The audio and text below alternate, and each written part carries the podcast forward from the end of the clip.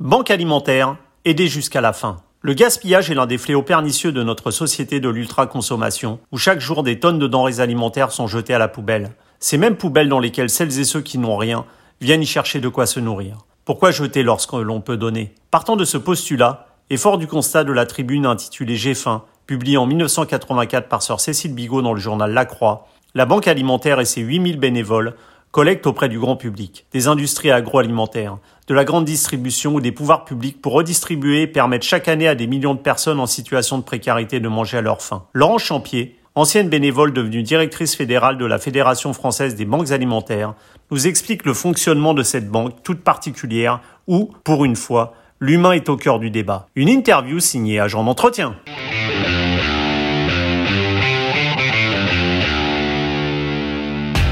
Champier, bonjour. Bonjour. Le 13 mars 1984, euh, le journal euh, La Croix publie une tribune intitulée J'ai faim, écrite donc par euh, sœur Cécile Bigot, dénonçant le, scandale de la pauvreté qui, cohabite avec le, gaspillage de denrées alimentaires.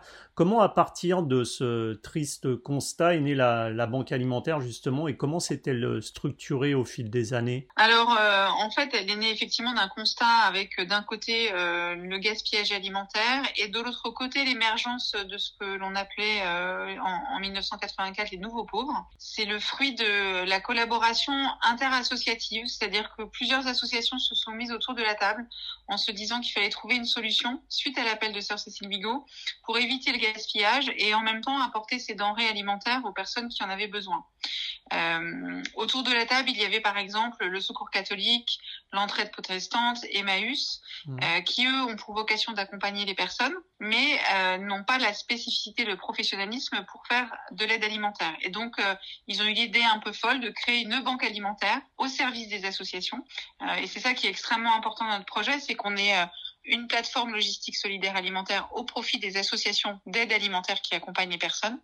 Et donc ça s'est structuré euh, petit à petit, le réseau a grandi euh, avec quelques banques alimentaires au départ. Et aujourd'hui il y en a 79 qui sont réparties partout sur le territoire euh, métropolitain, mais on est aussi présent aux Antilles et à la Réunion euh, et avec environ aujourd'hui 110 implantations, donc réparties au plus près des besoins mmh. et euh, des personnes. Et quelles sont aujourd'hui les, les, principales actions justement que, que mène la Banque alimentaire? Euh, La principale, c'est la collecte de denrées alimentaires euh, qui ne sont plus commercialisables mais qui sont consommables. Euh, donc on va récupérer tous les jours euh, à l'arrière des supermarchés, dans les entrepôts de l'industrie agroalimentaire, auprès de producteurs agricoles, le fruit de, la production ou le fruit de, de, des produits qui ne sont plus commercialisables. on les rapporte dans nos entrepôts, donc nos bénévoles les rapportent dans nos entrepôts, les trient, les stockent et puis les redistribuer après des associations partenaires qui viennent se servir tous les jours gratuitement euh, auprès de nos banques alimentaires de ces denrées. Parce que c'est ce que vous expliquez, en fait, notre société est quand même caractérisée par cette, euh, on va dire, hyper-consommation et celle euh, du gaspillage par excellence, un gaspillage alimentaire énorme, alors que effectivement, de l'autre côté du spectre, certains n'ont rien pour se nourrir.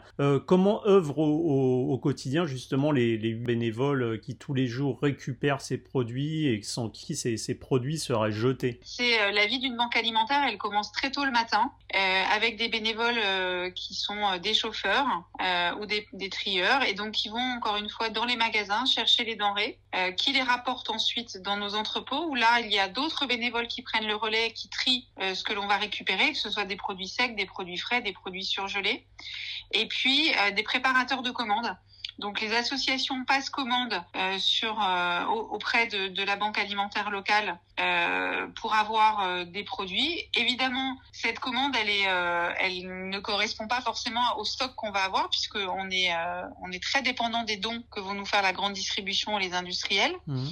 Ils préparent ces commandes, ces denrées alimentaires et les associations viennent les chercher. Et après, dans la foulée, la plupart du temps, tout se, tout se concentre dans un temps très court. Hein. On va récupérer très tôt le matin et les produits sont distribués dans la même journée euh, aux personnes accueillies dans les associations euh, par, des, par donc euh, nos associations partenaires. Donc, on est sur un un temps très court avec une spécificité et, un professionnalisme requis puisqu'on gère des denrées alimentaires. Et donc nos 8000 bénévoles, ils sont cette, euh, ils font partie de cette chaîne logistique qui agit au quotidien effectivement pour lutter contre le gaspillage, euh, pour apporter à manger aux personnes qui en ont besoin. Mmh. Et surtout, et c'est le plus important, dans un cercle d'économie circulaire qui est extrêmement vertueux puisque en dehors de récupérer des denrées et les redistribuer, on a créé aujourd'hui des ateliers de transformation qui sont aussi animés par des bénévoles et qui permettent de retravailler les produits qu'on ne va pas pouvoir distribuer euh, parce qu'ils sont trop abîmés, euh, bah, de les transformer en purée, en coulis, euh, en soupe, etc. et de les redistribuer ensuite sous forme de, de plats cuisinés ou de produits transformés au profit des, des associations. Mmh. Donc il y a vraiment cette idée de lutter contre le gaspillage et de réutiliser au maximum ce qui devrait normalement effectivement être jeté et ce qui n'a pas de sens puisque ces produits ont encore de la valeur. Les, les, les 8000 bénévoles euh, dont, dont, on parlait sont, sont, celles et ceux sans qui la banque alimentaire ne, ne, pourrait bien, bien évidemment pas exister, pas fonctionner. Qui sont ces, ces anonymes qui chaque jour font en sorte que les plus démunis puissent euh, justement manger à leur faim? Alors déjà on a une grande proportion de, bénévoles qui sont des, des retraités. 65% euh, des, de nos bénévoles ont plus de 65 ans. Donc cette année euh, particulière du Covid-19 euh, nous a particulièrement impacté, touchés, je dirais. Hein. Et, et, on a essayé de, évidemment de, de protéger autant que possible nos bénévoles. ce sont des gens qui sont assez engagés dans le temps.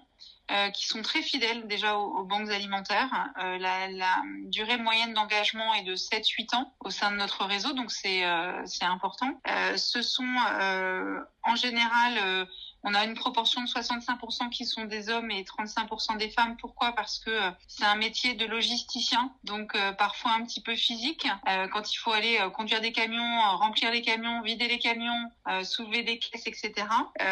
et donc on attire plus aujourd'hui d'hommes que des femmes. Ce qui est assez extraordinaire, c'est qu'entre 2014 et 2019, on a eu on a accueilli plus de 2000 nouveaux bénévoles.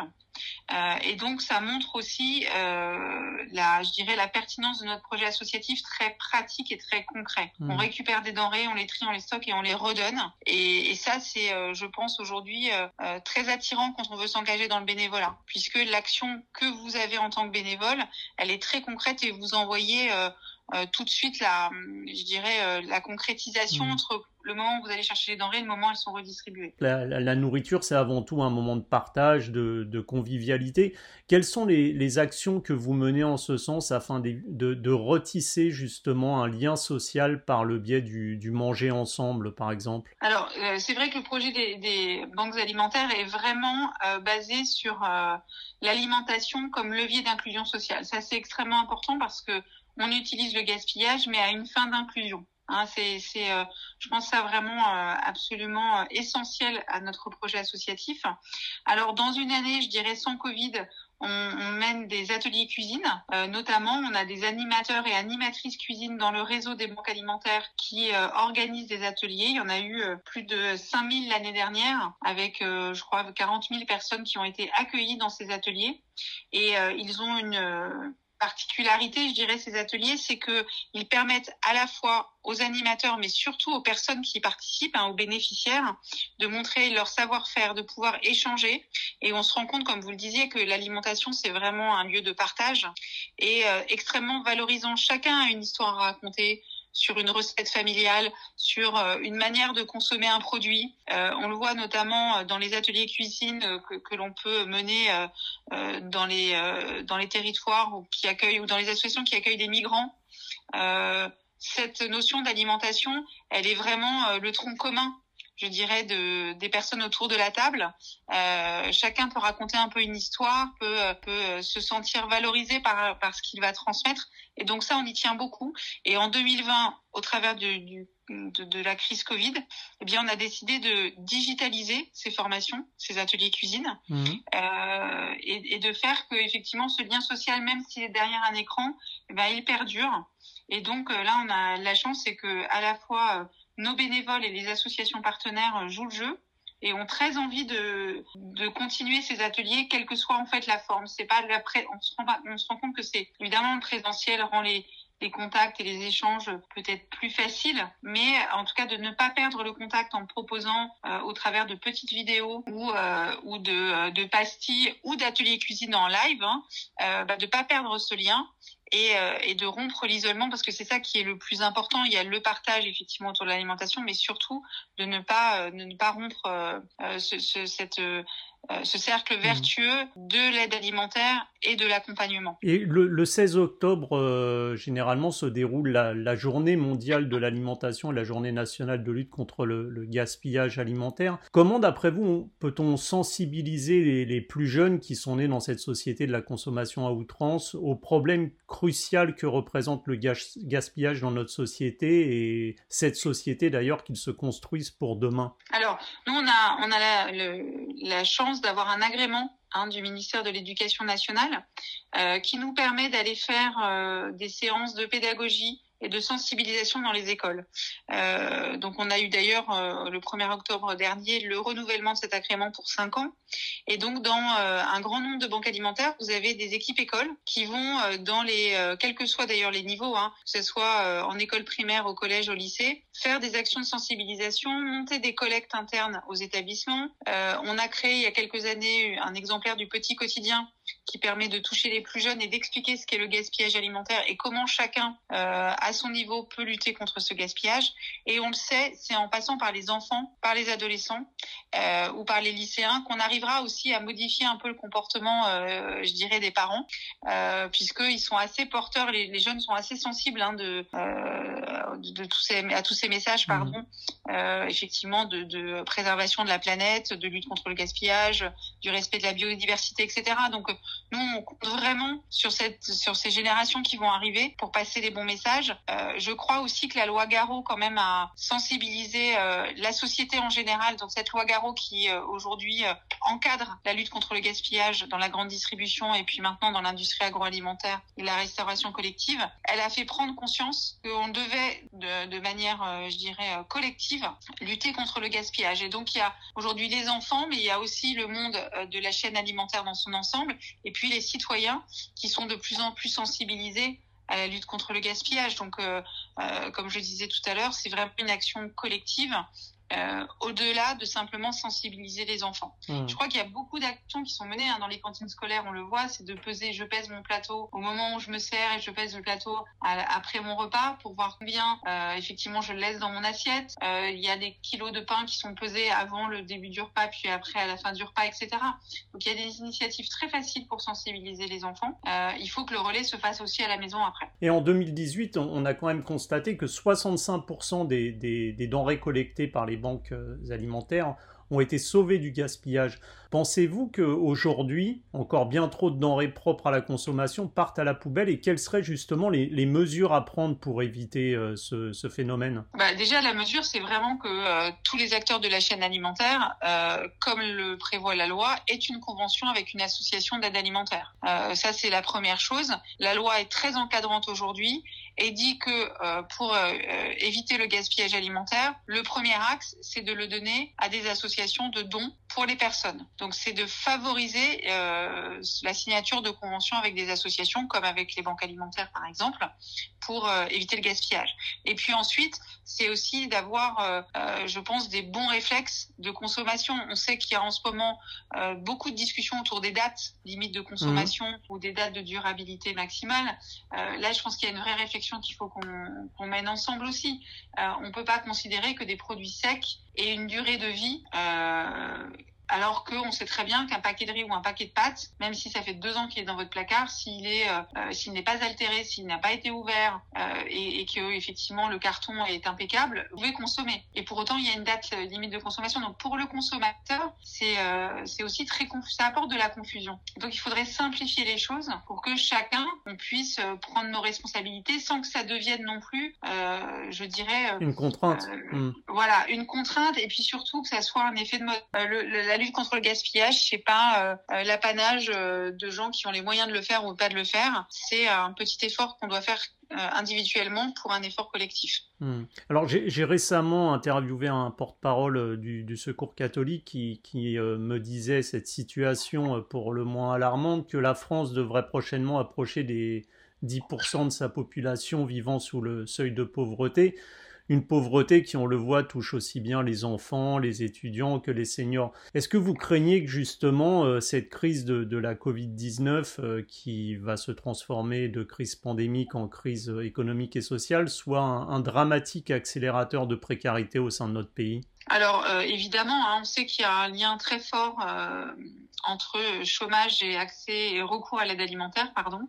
Euh, dans une étude qu'on fait tous les deux ans sur le profil des bénéficiaires qui viennent dans nos associations, 35% des personnes qui ont recours à l'aide alimentaire ont perdu leur emploi. Voilà, la corrélation, elle est très forte, elle est malheureusement mathématique, et donc on s'attend effectivement en 2021 à avoir une augmentation significative du nombre de bénéficiaires. Cela étant dit, on a déjà vu cet effet depuis 2008, euh, puisque au moment de la crise économique de 2008, il y avait à peu près 2,8 millions de personnes qui venaient à l'aide alimentaire, que ça n'a cessé d'augmenter malgré, je dirais, le reflux de la crise économique le nombre de personnes ayant recours à l'aide alimentaire n'a fait qu'augmenter pour passer aujourd'hui à 5,5 millions de personnes.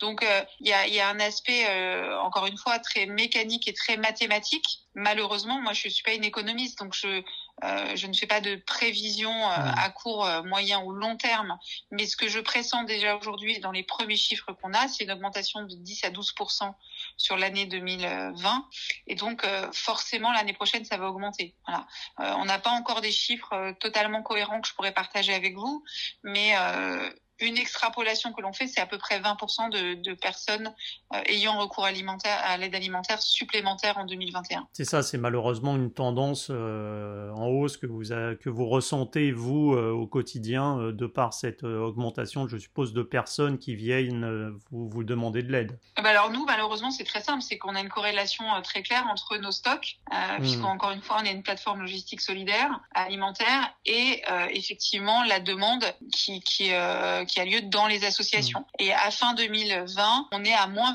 20%, de nos stocks par rapport à la même période l'année dernière. c'est énorme. Euh, voilà, c'est énorme. Et, et c'est pour ça qu'on a demandé, euh, on a vraiment fait appel à la générosité fin novembre pour la collecte nationale, qu'on avait lancé une plateforme de collecte en ligne pour euh, financer l'achat de repas et qu'aujourd'hui les banques alimentaires ont recours à l'achat de denrées alimentaires pour la première fois de leur histoire. Mmh. Puisque pour faire face à cette crise, il a fallu aussi que nous on s'adapte. Parce qu'on a noté aussi justement que des, nouvelles tranches de la population faisaient appel euh, à l'aide alimentaire, par exemple les étudiants qui euh, avaient des petits boulots et qui aujourd'hui se retrouvent sans revenus et sans ressources. Euh, c'est vraiment compliqué. Est-ce que est-ce que vous voyez aussi apparaître justement dans ces demandes d'aide alimentaire une des nouvelles tranches de population qui jusque-là semblait entre guillemets préservé Alors euh, préservé, je sais pas. Je sais que effectivement les, les étudiants euh, sont en forte augmentation. Effectivement, pendant le premier confinement, comme vous le disiez, plus de petits jobs, euh, les restaurants universitaires fermés, euh, parfois un isolement forcé puisqu'ils n'ont pas pu rentrer chez eux.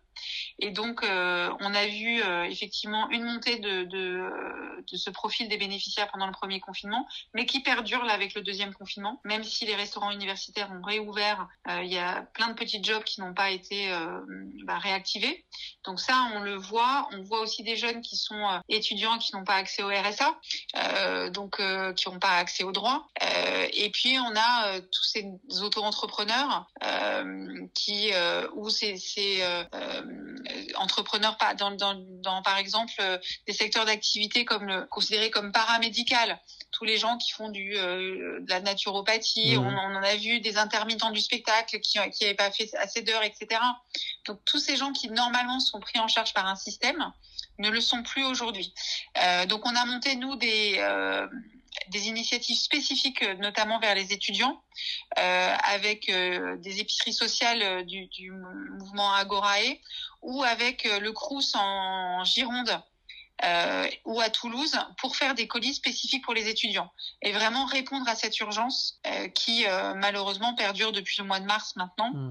Et on ne sait pas ce que ça va donner en 2021. On a monté une épicerie sociale à Touraine qui s'appelle euh, le Petit Caddie en collaboration avec la Croix-Rouge et une semaine elle cette épicerie sociale se rend sur tous les campus universitaires de la ville de Tours et la semaine d'après elle va en milieu rural parce que là aussi on voit une augmentation de la demande avec des gens qui sont pas habitués à demander de l'aide, pour lesquels c'est difficile de, pousser la porte d'une association. Alors c'est difficile parce qu'il y a le tabou de demander de l'aide, mais il y a aussi euh, l'isolement Mmh. Donc on voit, on voit effectivement l'émergence de tous ces profils. C'est un peu trop tôt hein, pour euh, mmh. caractériser euh, le nouveau visage, euh, effectivement, ces bénéficiaires de l'aide alimentaire. moi, je voudrais aussi dire qu'il y a les seniors, des gens qui, avant la crise, avaient déjà des problèmes pour boucler leur budget avec des retraites très faibles ou pas suffisantes pour faire face, dont on parle pas beaucoup en ce moment. Et, et on sait malheureusement que ces personnes qui viennent à l'aide alimentaire, elles vont, le, elles vont venir à l'aide alimentaire jusqu'à la fin de leur vie. Et donc, il faut pas les oublier. On le sait, un budget réduit pour se nourrir, c'est euh, aussi malheureusement se, se, se cantonner à ce qu'on appelle vulgairement la, la, malbouffe, donc des maladies qui vont en, corrélation avec cette malbouffe, que ce soit le cholestérol, le diabète, et puis des enfants pour qui euh, le paquet de chips a remplacé le la tartine à la confiture. La précarité dans le domaine de, de l'alimentation, ça a clairement une incidence euh, néfaste sur la santé aussi. dans l'étude dont je vous parlais tout à l'heure, qu'on a réalisée avec CSA en 2018, et là on est en train de boucler euh, l'édition 2020, euh, ce qu'on voit, c'est que deux bénéficiaires sur trois interrogés, effectivement, prendre des problèmes de santé. Ça, c'est euh, une réalité. alors, il y a des problèmes de vue, des problèmes dentaires, des problèmes, enfin, des troubles psychologiques, etc. Mais ce qui apparaît le plus, c'est évidemment le diabète et le surpoids qui sont très liés à la précarité. et donc, nous, on travaille justement, euh, et ça, c'est aussi, ça fait partie aussi du projet des banques alimentaires dès le départ, sur une aide alimentaire qui soit de qualité et diversifiée, avec dans la recherche de nos approvisionnements euh, le respect des recommandations nutritionnelles dans le cadre du, du euh, programme plan nutrition santé, d'une part, donc de se rapprocher le plus possible du camembert nutritionnel idéal, et puis de d'autre part, c'est quand on va chercher dans nos approvisionnements d'arriver aussi à avoir un équilibre nutritionnel dans ce qu'on va donner à nos associations. Alors ça, c'est, euh, je dirais, euh, la théorie. Dans la pratique, ça fonctionne plutôt bien, même si on est en déficit sur les fruits et les légumes, par exemple. On n'en a pas assez à distribuer, mais tous nos efforts de prospection euh, tendent à développer des partenariats pour avoir plus de plus de dons mmh. et de plus de dons dans, dans ces produits-là. ce qu'on voit aussi, c'est que la part des fruits et légumes en l'espace de 8 ans, puisque c'est une étude qu'on fait tous les tous les deux ans, a augmenté aussi. On est passé euh, dans nos approvisionnements de 18% à 24%, mais aussi dans la demande des, personnes qui viennent dans les associations, qui veulent aujourd'hui avoir accès à des produits plus équilibrés et à plus de fruits et de légumes.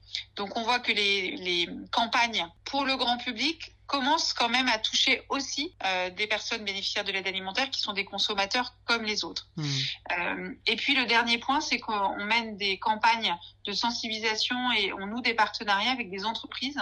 Euh, et là, c'est le cas par exemple avec l'Association française du diabète et Novo Nordisk, qui est un laboratoire qui fabrique des produits de, de l'insuline pour les personnes diabétiques pour essayer de monter des opérations de sensibilisation, d'autodiagnostic au diabète, par exemple. Plus le diabète est pris euh, en amont, moins il a, euh, moins la personne a de chances de, développer un diabète euh, grave.